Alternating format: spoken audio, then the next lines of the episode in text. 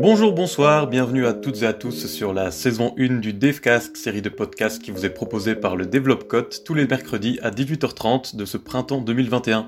Comme annoncé la semaine dernière, l'épisode d'aujourd'hui portera sur le concept de développement et les visions alternatives de celui-ci.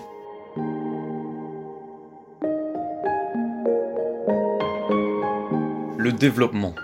Ce processus qui serait idéalement durable, que l'on suggère accompli dans certains pays lorsqu'on en parle comme de pays développés, tandis que d'autres seraient au contraire sous-développés, ou moins péjorativement en voie de développement. Ce mot, on l'entend fréquemment et on se questionne rarement sur ce qu'il veut dire, supposant de manière muette qu'il parle pour soi. Pourtant, ce mot utilisé depuis de longues décennies à l'échelle de cultures et de pays a eu largement le temps d'évoluer dans sa définition et d'être approprié de multiples façons, si bien qu'il est aujourd'hui difficile de décrire de manière claire et précise ce qu'il contient. Qu'entend-on par développement Qu'est-ce que le développement durable Et comment ces concepts sont-ils appréhendés autour du monde, notamment au sein des cultures des pays du Sud globalisé? Aujourd'hui, nous rencontrons Emmanuel Piccoli, professeur d'études au développement, qui viendra nous aider à répondre à ces questions et nous partager ses connaissances autour de ces thématiques liées aux visions alternatives au développement.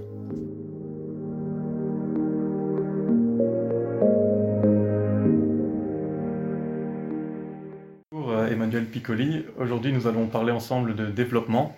Euh, la première question qu'on aimerait vous poser, c'est est-ce que vous pourriez nous donner une description de ce qu'on entend traditionnellement par ce concept de développement qui est un peu vague et euh, peut-être mettre cela en lien avec la vision habituelle qu'on a du développement dans les pays occidentaux ou les pays du Nord globalisés? Oui, alors euh, il y a énormément de visions différentes du développement. Ça, c'est un peu une grosse difficulté. C'est-à-dire que chacun va entendre par ce terme des choses très différentes qui vont du bien-être des populations à un développement strictement économique, à une ouverture des marchés. Enfin, il y a vraiment des choses très différentes qui sont derrière ce concept. Et donc, quand on parle de développement, on peut euh, sembler se comprendre et en fait pas du tout parce qu'on a des visions différentes. Et donc, c'est vraiment très important de, définir et de prendre le temps de, voir ce qu'on entend par là. Alors, euh, la notion de développement comme euh, objectif et de transformation de société, elle émerge à, vraiment et se théorise après la Seconde Guerre mondiale. Et dans, dans le contexte des Trente Glorieuses, dans un contexte de guerre froide, le développement s'est euh, vu comme une modernisation et une amélioration euh, économique euh, des conditions de vie. on est dans des années où il y a eu pas mal de privations et donc où l'amélioration matérielle semble être quelque chose qui va amener au bien-être des peuples. Ça, c'est important. Parce que ça, c'est lié vraiment à une situation particulière.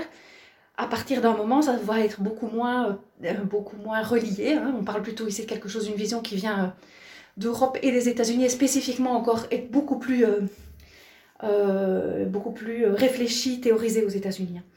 Et donc, dans cette vision de développement, elle, elle, contient une idée de transformation des sociétés par étapes qui vont vers un développement économique, euh, un développement du commerce, jusqu'à ce qu'il y ait une consommation de masse.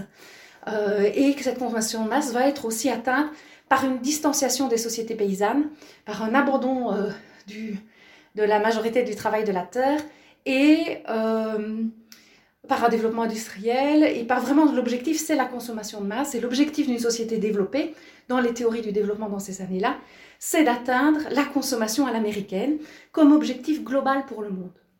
Par la suite, évidemment, il va y avoir des questionnements, il va y avoir des radicalisations aussi, et notamment avec la vague néolibérale, donc euh, théorisée dans les années 70 et vraiment mise en place dans les années 80 à 90, où euh, pour atteindre ce développement économique, on abandonne le rôle central de l'État pour vraiment avoir un rôle euh, où le développement économique est pensé comme la libéralisation des marchés, la primauté de l'entreprise privée, et, euh, donc, euh, vraiment cette ouverture-là qui va être mise en place par des plans d'ajustement structurel, notamment dans les pays du Sud, qui vont beaucoup souffrir de ces politiques, puisque ça va être une attaque massive, notamment à tous les aspects de redistribution sociale, de politique sociale, d'éducation, etc., qui vont vraiment être coupés.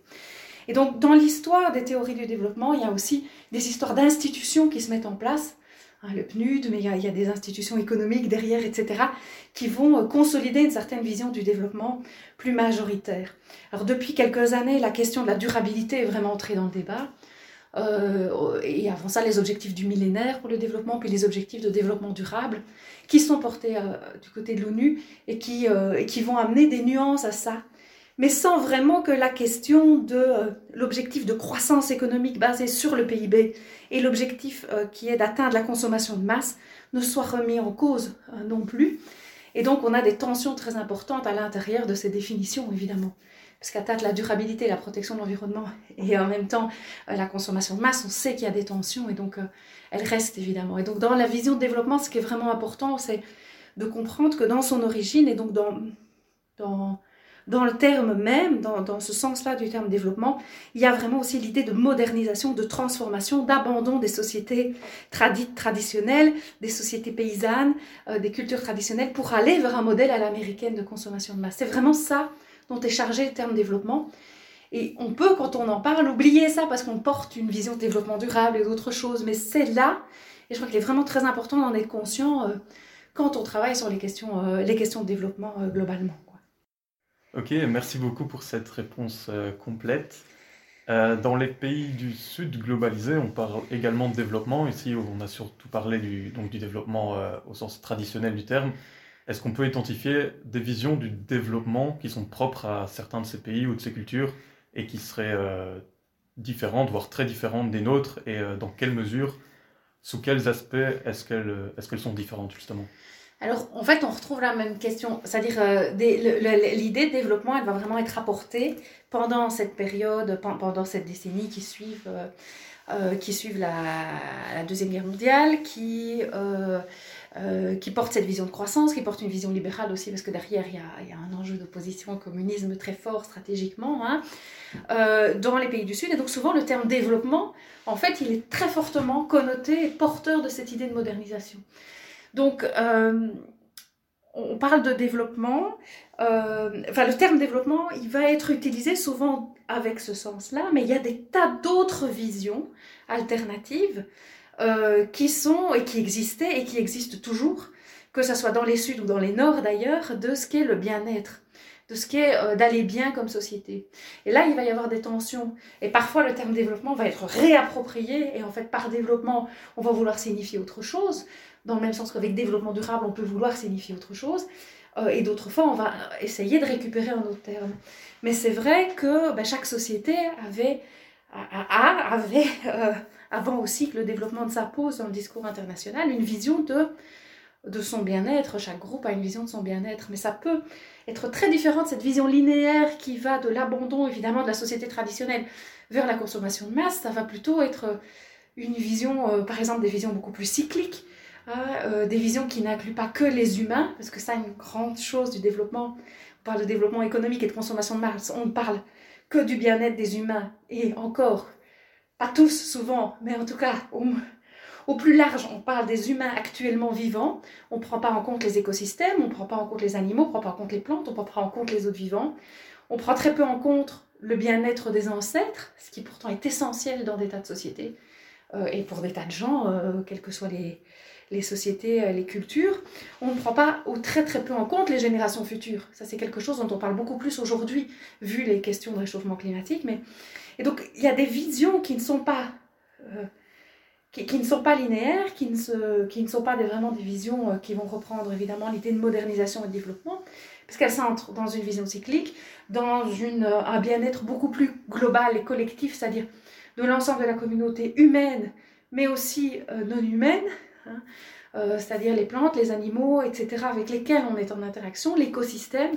Et donc là, bah, ça donne évidemment des choses très très très différentes euh, là-dedans. Hein. Euh, il y a des visions alternatives dans le Sud globalisé au développement qui ont, comment, qui, se sont présentées politiquement comme des alternatives, le buen vivir, le bien vivre, Sumacosa et Sumakamanya, hein, donc en quechua on a Imara, dans des langues des pays andins et en espagnol, Buen Vivir, qui sont des visions qui euh, tentent de récupérer les, héritages indigènes, dans ce cas-là des pays andins, et de proposer à partir de là une vision de développement comme modèle de société euh, dans des pays hein, qui ont été portés au niveau politique en Équateur, en Bolivie, avec des tensions internes, mais qui, elles, euh, bah, portaient non plus uniquement une vision de bien-être comme modernisation à l'américaine, mais un bien-être qui inclut davantage la communauté, davantage les écosystèmes, davantage les liens collectifs et moins uniquement l'individu, c'est une autre dimension hein, dont on a moins parlé, euh, et, euh, et, qui euh, inclut des visions différentes en fait. Donc il y a vraiment eu des propositions qui ont été faites de proposer des visions, des visions alternatives à l'idée de développement, mais qui puissent être des, des espèces de programmes politiques. Quoi. Et c'est aussi euh, le terme Ubuntu qui vient du Bantu et qui sert à mentionner, à, qui, sert à mettre en évidence une vision alternative qui prenne davantage en compte les liens sociaux, l'idée de soin des uns aux autres et aussi l'attention portée aux ancêtres et aux futurs vivants, donc aux anciens vivants et aux futurs vivants, donc des visions plus ouvertes. Buen Vivir et Ubuntu, mais ben, ça permet vraiment de faire une proposition avec un terme. Donc de la même manière qu'il y a le mot développement, là il y a le mot buen vivir, il y a le mot Ubuntu. Mais ça ne doit pas cacher que euh, partout il y a des choses alternatives qui émergent. Hein.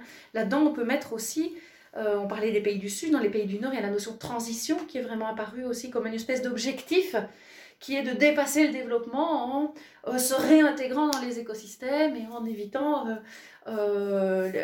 l'émission de gaz à effet de serre, par exemple. Donc, voilà, il y, a vraiment des choses alternatives qui émergent parfois comme concept et parfois qui ne sont pas tout à fait conceptualisées, ce qui n'empêche qu'il y a une multitude d'autres manières d'envisager ce que ça veut dire d'aller bien, ce que ça veut dire d'aller bien ensemble et quel serait l'objectif pour finalement être heureux aussi ou euh, euh, aller mieux. Donc euh, voilà, donc c'est vrai qu'il y, a pas mal de choses qu'on peut identifier là derrière et qui dépassent la notion de développement.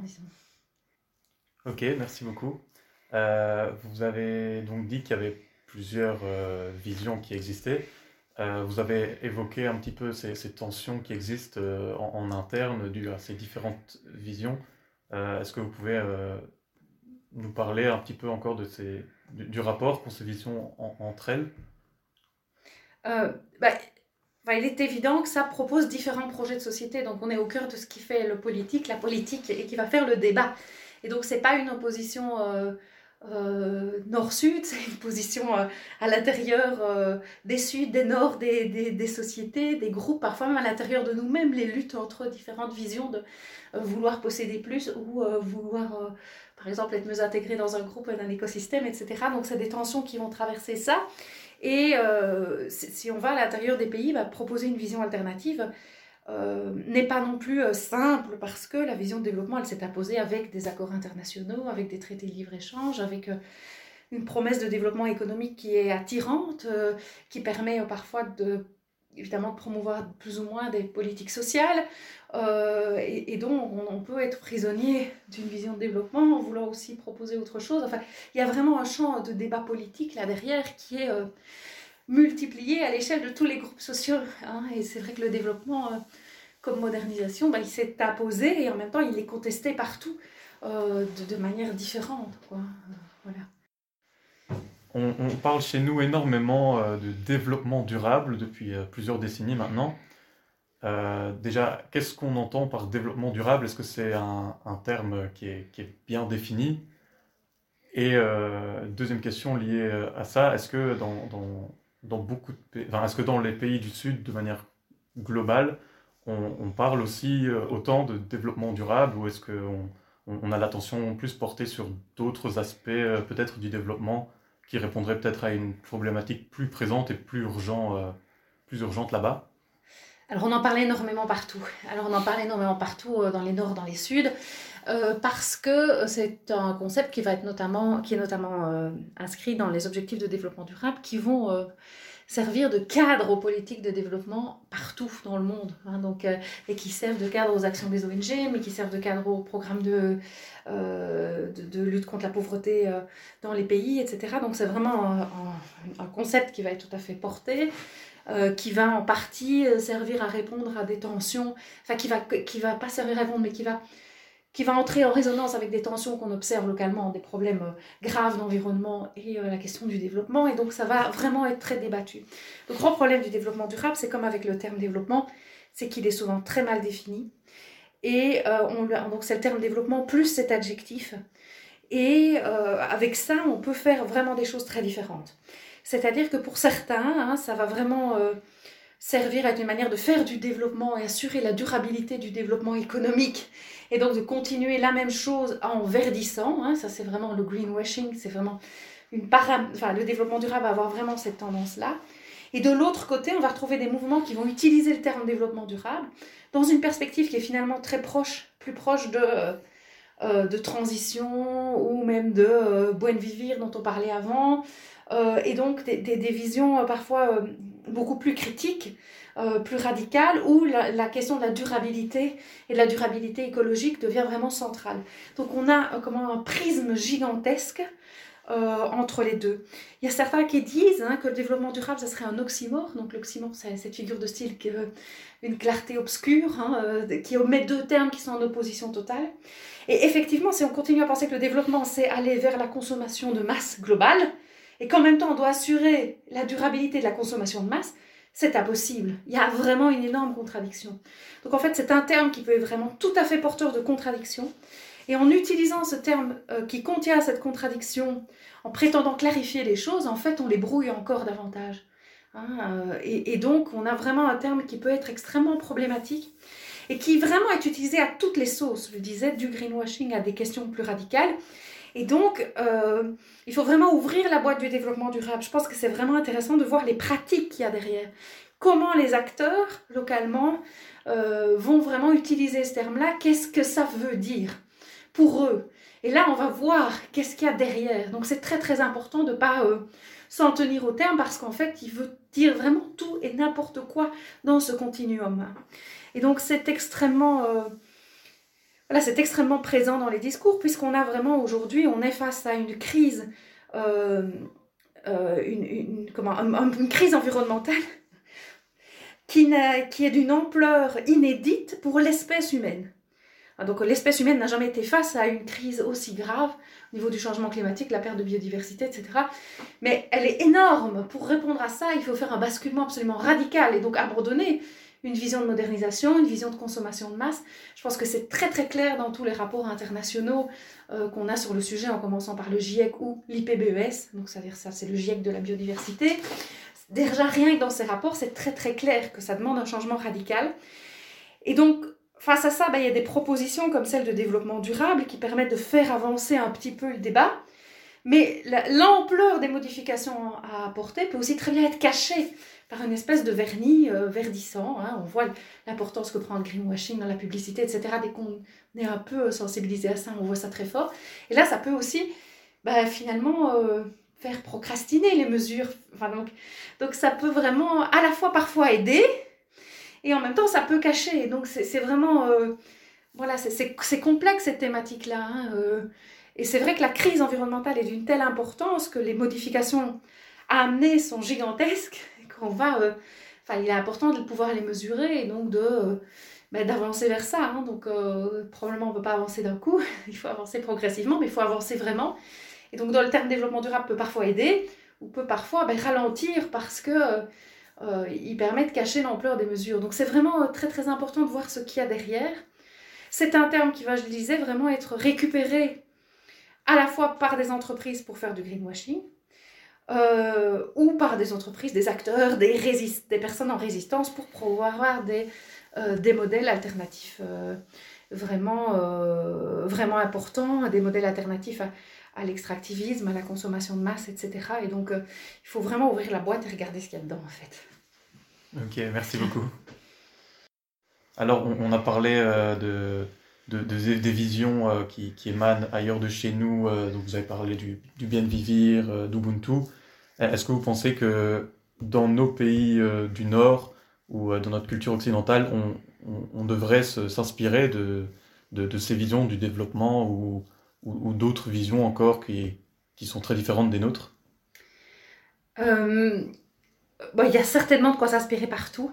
Euh, et je pense que beaucoup de mouvements le font déjà. Hein, que, bah, par exemple, l'idée de la décroissance, qui va vraiment être portée aussi euh, dans les Nord, euh, bah, ça aspire de différentes visions. Que, par exemple, principe de la permaculture, euh, il est aussi euh, qui, qui, va être, euh, qui va être présent pour proposer d'autres manières de faire de l'agriculture, quand même un thème très important, mais elle s'inspire aussi, que ce soit permaculture ou agroécologie de manière plus générale d'ailleurs, je peux te parler d'agroécologie, bah, ça aspire de visions de rapport à l'environnement qui sont qui sont bah, notamment aussi issus de la région andine ou issus euh, de d'autres régions euh, où on pratique une agriculture vraiment intégrée dans les écosystèmes, qui récupèrent des pratiques anciennes. Donc ça aussi, il y a des choses qui restent de pratiques paysannes qui sont à récupérer. et donc la modernisation n'a pas tout effacé heureusement, et plein de résistance. Et donc, il y a beaucoup de choses à aller récupérer, récupérer là-dedans il y a une initiative qui est intéressante euh, aussi, euh, qui, a été, euh, le bonheur, qui est le bonheur national brut, donc proposé par un tout petit pays enclavé en Asie, qui est le Bhoutan, et qui est remplacé le produit national brut par le bonheur national brut comme indicateur global. Ça, je pense que c'est vraiment inspirant. Alors, il y a pas mal d'indicateurs alternatifs qui sont aussi développés vraiment partout, en Europe également. Euh, mais euh, voilà, c'est intéressant, ça c'est comme un outil euh, mis en place comme politique nationale qui peut vraiment aussi être utilisé et intéressant pour proposer d'autres choses. Donc, je crois qu'il y a beaucoup d'échanges et beaucoup, beaucoup de choses à faire. À un niveau plus philosophique, je trouve que se rapprocher de visions du monde qui intègrent des visions, enfin, se, se, se, questionner sur comment, arriver à réouvrir la notion de bien-être au-delà euh, des humains vivants, hein, euh, en reprenant en compte les générations futures, en prenant en compte tous les humains, en prenant en compte les générations futures, euh, les générations passées, et en prenant en compte mais, les animaux, les plantes, les bactéries, les champignons, donc vraiment en prenant en compte les interrelations. Ça, c'est quelque chose qu'on retrouve dans plein d'endroits du monde et qui est vraiment inspirant pour, pour, pour penser notre rapport au monde. Et à partir du moment où on fait attention à tout ça, donc on ouvre aussi nos regards euh, et, nos affects et nos liens à tous ces autres vivants et futurs vivants. Et bien d'emblée alors euh, la vision qu'on va avoir euh, de, du bien-être est différente. Quoi. Et ça je pense qu'il y a plein de, il y a plein de cultures où c'est le cas, qui c'est inspirant. Et il y a, plein, il y a, aussi beaucoup d'exemples de cette ascension hein, dans les sociétés paysannes plus traditionnelles. Et donc et, dans les pratiques qui sont maintenues euh, euh, jusqu'ici euh, dans les pays du Nord. Donc là, je crois qu'il y a vraiment beaucoup de choses qui peuvent être récupérées pour proposer autre chose et qu'il y a aujourd'hui beaucoup de groupes, beaucoup de collectifs qui essayent vraiment de proposer autre chose comme relation au monde et que ça, c'est vraiment inspirant. Alors, toute la traduction politique et globale est un travail très, très, très important à réaliser, mais qui est extrêmement nécessaire et important. Ok, ça vaut donc le coup de, tendre l'oreille ailleurs et de, se laisser inspirer. Merci beaucoup.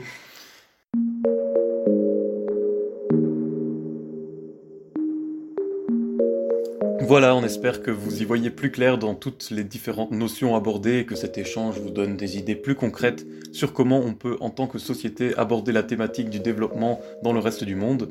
Si vous désirez en apprendre plus sur le sujet, Emmanuel Piccoli nous a recommandé les ouvrages suivants. Tout d'abord le livre Le développement des peuples face à la modernisation du monde de Jean-Philippe Pemans. Ensuite le livre Le développement, histoire d'une croyance occidentale de Gilbert Rist.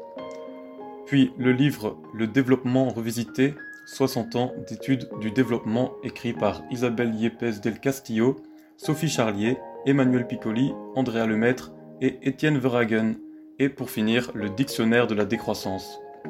Nous sommes donc arrivés à la fin de ce podcast. Merci de nous avoir suivis et à la semaine prochaine pour un podcast sur les acteurs et actrices engagés du Sud.